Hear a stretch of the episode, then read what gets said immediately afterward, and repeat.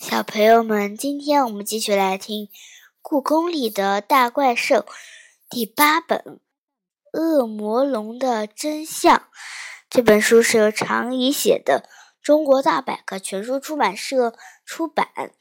今天我们来说第一章《恶魔龙的真相》。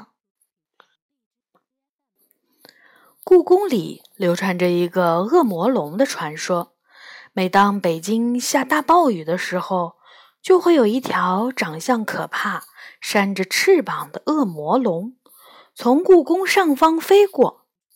它的头很大很大，嘴巴尖尖的。虽然被称作龙，其实它长得更像鳄鱼。喵！野猫梨花神秘兮兮地说。会飞的鳄鱼，我瞪大眼睛问：“没错，没错。”旁边的小黑点儿插嘴说：“它的翅膀不是鸟类的那种长满羽毛的翅膀，而是蝙蝠那种黑色的薄膜一样的翅膀，看着都吓人。”喵！不光是这样，喵。野猫大黄故意压低声音说：“它眼睛和耳朵很小，牙齿特别尖利，四肢强壮，脊背上还有刺，一口就能吞下一头牛。”我歪着头问。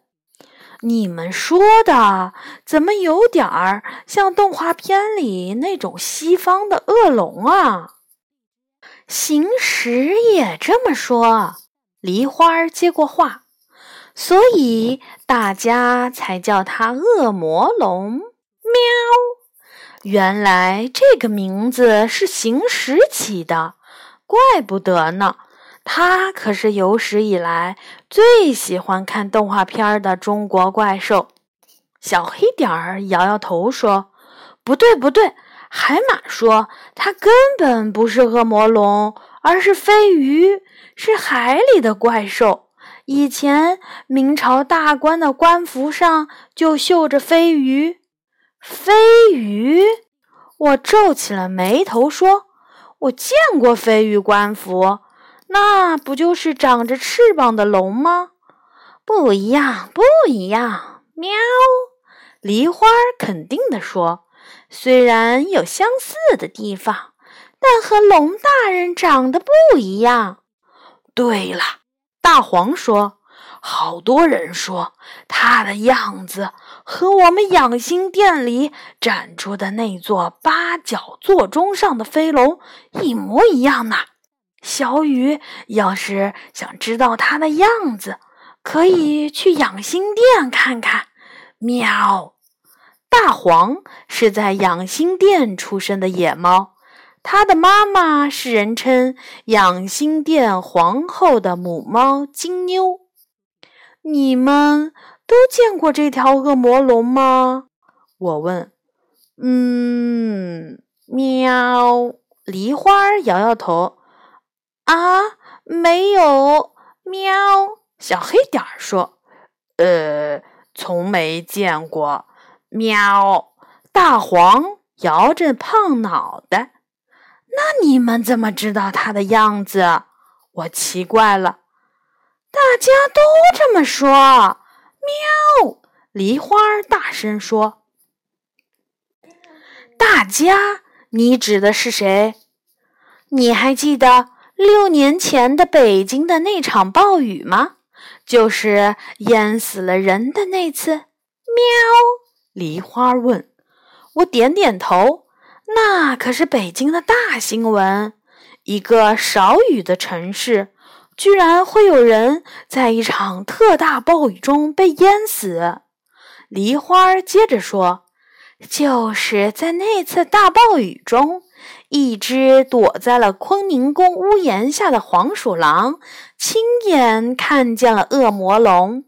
不只是它，据说还有其他动物也看到了恶魔龙，或是它的身影。从此以后，一只老乌鸦就提起了恶魔龙的传说。再后来，怪兽们也说，故宫里的确有一条恶魔龙。喵，你认识那只黄鼠狼？我问。我还是一只小奶猫的时候见过它，不过它去年七月去世了。毕竟黄鼠狼的寿命只有十来年。喵，梨花答。还有其他见过恶魔龙的动物吗？听说还有，但不知道都是谁。好吧，我明白了。我说。明天北京下大暴雨，那条恶魔龙会出现吗？早在两天前，天气预报就发出了橙色预警，说北京将有一场特大暴雨来临。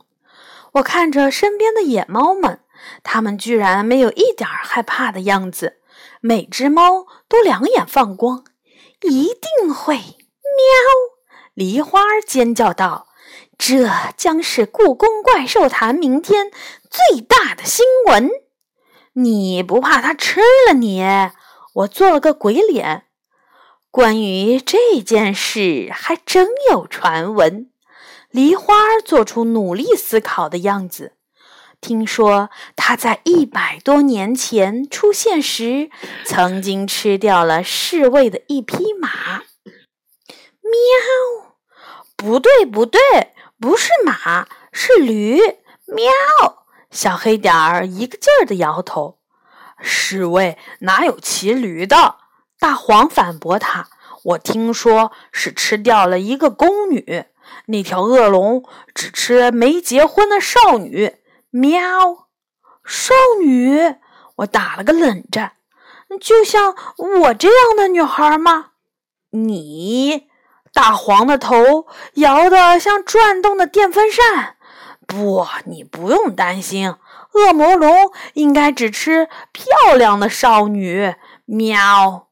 嗯，对，嗯，皮肤白一点的。喵。小黑点儿跟着说。梨花点点头。没错，你看起来一点都不好吃，肉太少。喵。我撅起嘴，好像。你们都比我好吃似的，最好恶魔龙来的时候把你们一个个都吃掉。他好像没吃过猫。喵！大黄转头问其他野猫：“你们嗯听说过他吃故宫里的猫吗？”没有。小黑点儿摇头。说实话，故宫里的动物们好像没有亲眼见过它吃东西的。喵。不要说吃东西了，现在故宫里的动物应该都没见过恶魔龙，这和它出现的比较少有关。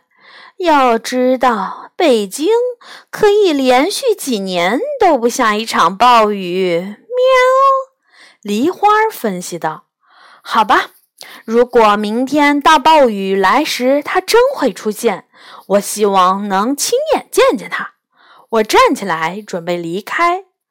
我和你一起去。喵！梨花迈着小碎步跟上来。要是能采访他几句就更好了。希望明天咱俩不会被吃掉。晚上，当我告诉杨永乐第二天要去找恶魔龙的时候，他笑得肚子都疼了。你说那是一只吃少女的恶龙？他一边说，一边捂着肚子笑。没错，你也听说过。我真不知道这有什么有趣的。接着问他：“你要和我一起去吗？” 相信我，肯定是动物们看走眼了。故宫里不会有恶兽存在的。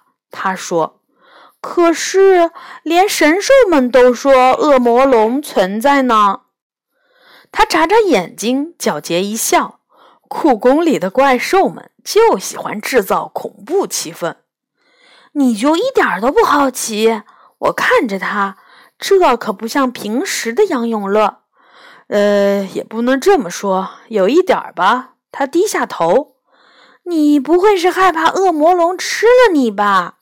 他扑哧笑了，却没有回答。我摇摇头，没想到杨永乐这么胆小。好吧，那我和梨花去。那只八卦猫也去。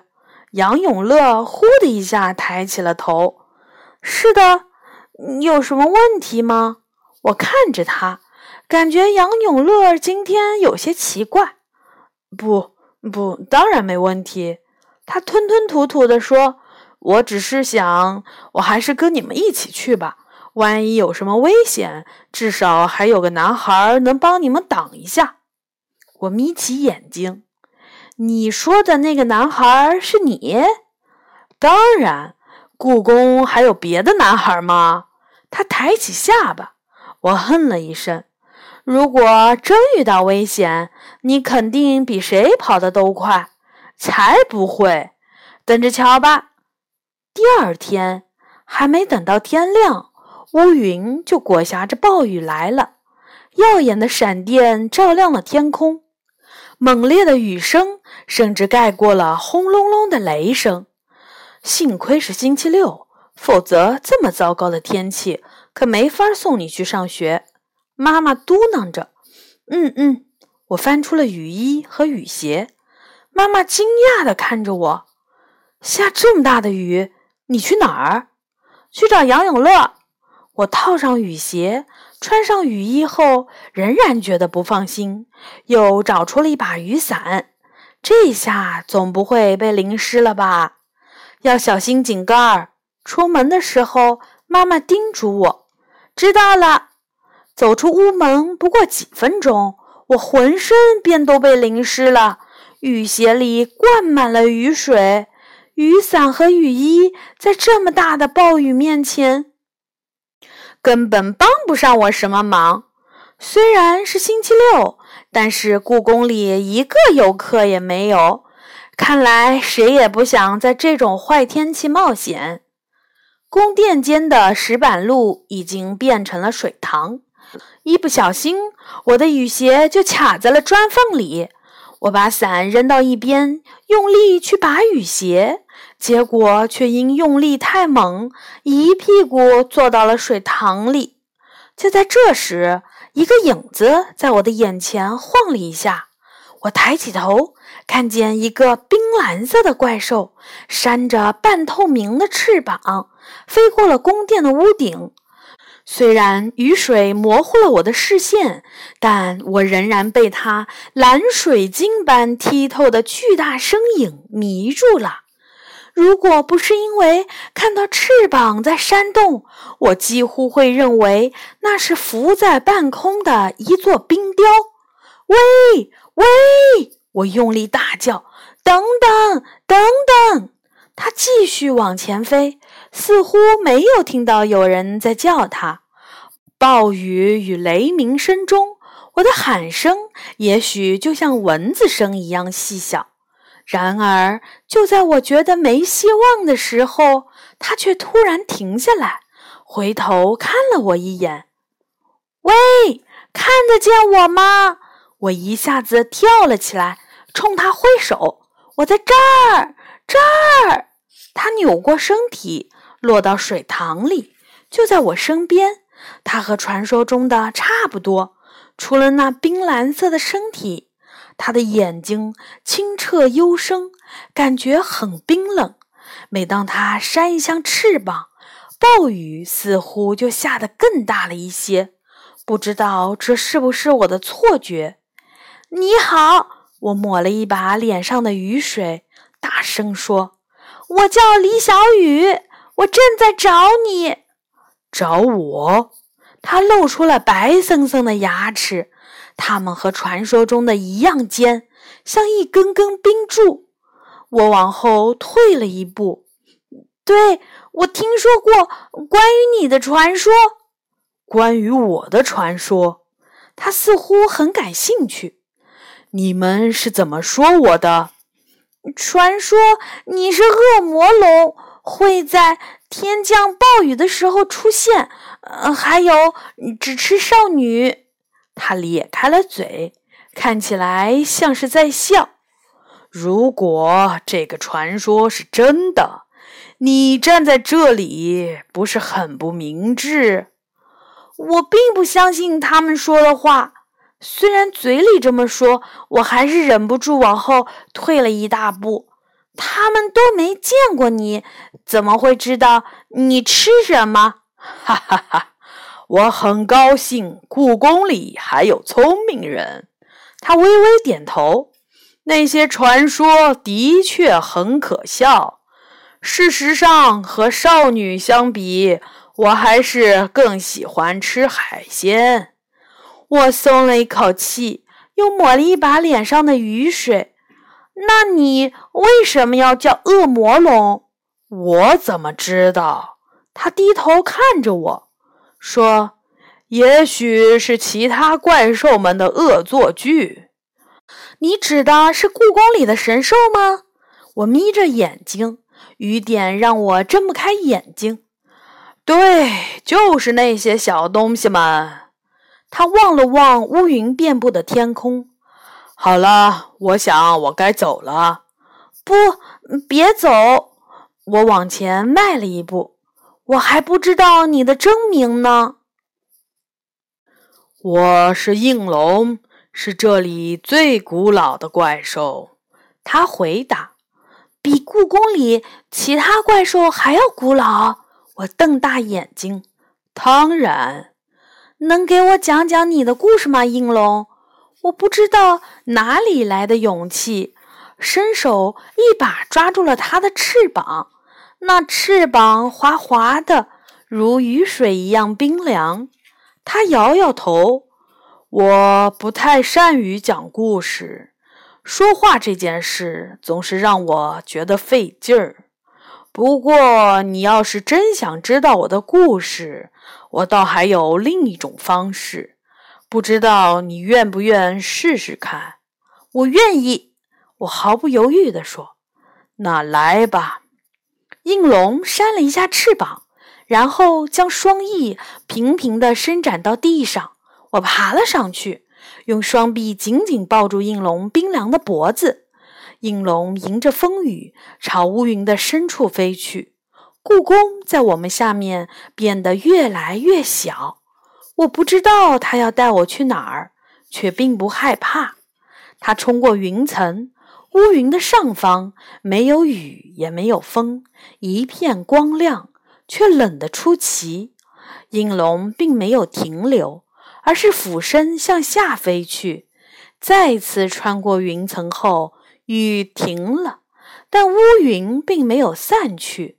我奇妙地感觉到自己已经来到了另一个世界，一个不属于我的世界。浓密的乌云之下，我看到一条长长的河流，离河流不远的大山里正冒着白色的浓烟。浓烟是从一个奇怪的人的嘴里喷出来的。他长着人的身体，牛的蹄子，头上还长着一对牛角，头发像黑色的三叉戟。他是谁？我趴在应龙的身边问。蚩尤。应龙的回答让我大吃一惊。蚩尤。那不是距今约五千年前黄河中下游地区九黎部落联盟的首领吗？就在这时，另一个奇怪的人出现在浓烟中。他长着四张脸，手握鼓槌，把一面大鼓敲得震天响。我瞪大眼睛，努力辨认后，发现他长得就像书中华夏部落的首领皇帝。难道我的眼前就是那场著名的大战——涿鹿之战？我小学二年级的时候就看过涿鹿之战的故事了。书中说，皇帝捉来了魁兽。用它的皮做成战鼓，又用雷兽的骨头做成鼓槌，敲击之下，战鼓的声音可以传数百千米那么远。此时，隆隆的战鼓声中，熊、狼、豹子、老虎等野兽，还有很多我不认识的怪兽，朝着蚩尤的方向奔去。而迎战他们的是人头兽身的巨人和山神树精们。一时间，山谷的浓雾中都是厮杀和喊叫的回声。我从没见过这样的巨兽，它们大多鳞片幽暗，好似被烟熏火燎一般。跟故宫里那些满身金色、绿色或红色等明亮颜色的怪兽们完全不同。它们的眼睛看起来像被烧得通红的煤块，闪闪发光；鼻孔中冒着热气。慢慢的，山谷中的烟雾更浓了，整座山都被笼罩在淡黄色的浓烟中。我已经看不清任何东西。就在这时，一道闪亮的红光从浓烟中心散发出来。我身下的应龙仿佛得到了什么信号，立刻扇动起了巨大的翅膀。几乎同时，一场暴雨从天而降，烟雾瞬间被雨水打散。雨水在山谷里慢慢形成了水塘、湖泊，眼看蚩尤的巨人和鬼怪们就要被淹没在雨水之中了。但不知道为什么，大风突然改变了方向，所有的狂风挟着暴雨向皇帝的战士们卷去。这时，两个穿白衣的人出现在了我们对面的云端。是风伯和雨师，就是他们使应龙的雨水改变了方向。糟糕！我大叫出声。别急，应龙却一点儿也不慌张。这样下去，你们就输了。不会的，他慢慢的扇动翅膀。你看，他来了。他，我顺着他指的方向看去。天空中一道金光闪过，就在不远的地方，一位女子从天空中飘然降落到了山谷里。她穿着青色的长裙，两只眼睛长在头顶上，走得像风一样快。她走过的地方，风雨就会立刻停止，湖泊瞬间变成干涸的土地。树木也都干枯而死。他是谁？我问。他是女魃，干旱之神。应龙叹了一口气。好了，我们走吧。说完，他再次扇动翅膀，冲上云霄。等在落下的时候，我们已经回到了大雨中的故宫。我从应龙的背上滑下来，躲到它的翅膀下避雨。你刚才带我看的是上古时代的涿鹿之战？我惊魂未定地问。是的，应龙点点头。难道我们刚才穿越到了五千年前？不，我只是帮你进入了我的记忆。他回答。所以你是上古时期的怪兽，没错。我本来应该在那场战争之后离开人间，但是因为在战争中能量消耗过大，我再也没有能量飞回天庭，只能留在这里了。那为什么其他怪兽会说你是恶魔龙呢？我问。应龙微微一笑说。呵呵，这不过是小孩子们的恶作剧。我和故宫里其他的怪兽不同，我喜欢睡觉，经常一睡一百年。除非是暴雨的声音，其他的声音都唤不醒我。有的时候，我一觉醒来，身上已经积满了尘土，变成了山丘，长满了树木，所以我很少出现在故宫，也从不和其他的怪兽说话。他们不过是觉得我奇怪而已。看来我今天的运气不错，不但能和你说这么多的话，还知道了你的故事。我笑着说：“你不是第一个有好运气的孩子。”他说：“六年前，我还曾让一个小男孩知道了我的故事。”我吃了一惊，问。他也是故宫里的孩子，是的。如果我没记错，他应该叫杨杨永乐。对对，就是这个名字。希望你能和他一样，对我的故事保密。我可不想别人来打扰我的美梦。原来杨永乐早就知道恶魔龙的真相了。还和我装傻？哼！我会保密的。我痛快的答应。应龙打了一个大大的哈欠，突然不知看到了什么，他变得警惕起来。我顺着他的眼神望去，一个白色的小东西正朝我们的方向跑来，不一会儿就来到了我的面前。是梨花。恶魔龙呢？喵！他急着问：“我明明看见他和你在一起。”诶，我猛地回头，刚才还在身后用翅膀帮我挡雨的应龙，此时已经不见了。啊，在那儿呢！梨花突然看着天空大叫。我抬头一看，应龙正凭借着它半透明的双翼，在空中滑翔上升。然后逐渐消失在了厚厚的乌云中，太可惜了，差一点儿就可以采访到它了。喵！梨花咬牙切齿地说：“嗯，他和你说什么了吗？”喵！这，我想起了和应龙的约定，于是说：“没说什么，我只问了他的名字。”他不是叫恶魔龙吗？喵！不，他叫应龙。我回答。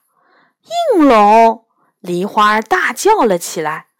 宝和殿后面丹壁石雕上的应龙，他还在故宫里。我以为他早就离开了呢。看来是没有离开。我笑着说。不知道是不是因为应龙飞走了，天上的雨慢慢变小。不久就停了，灰色的云缝里露出了明朗的、让人吃惊的蓝，犹如应龙身上的颜色。好的，小朋友们，这一章呢就说完了。下一次我们会说第二章《海东青与天鹅》。小朋友们晚安。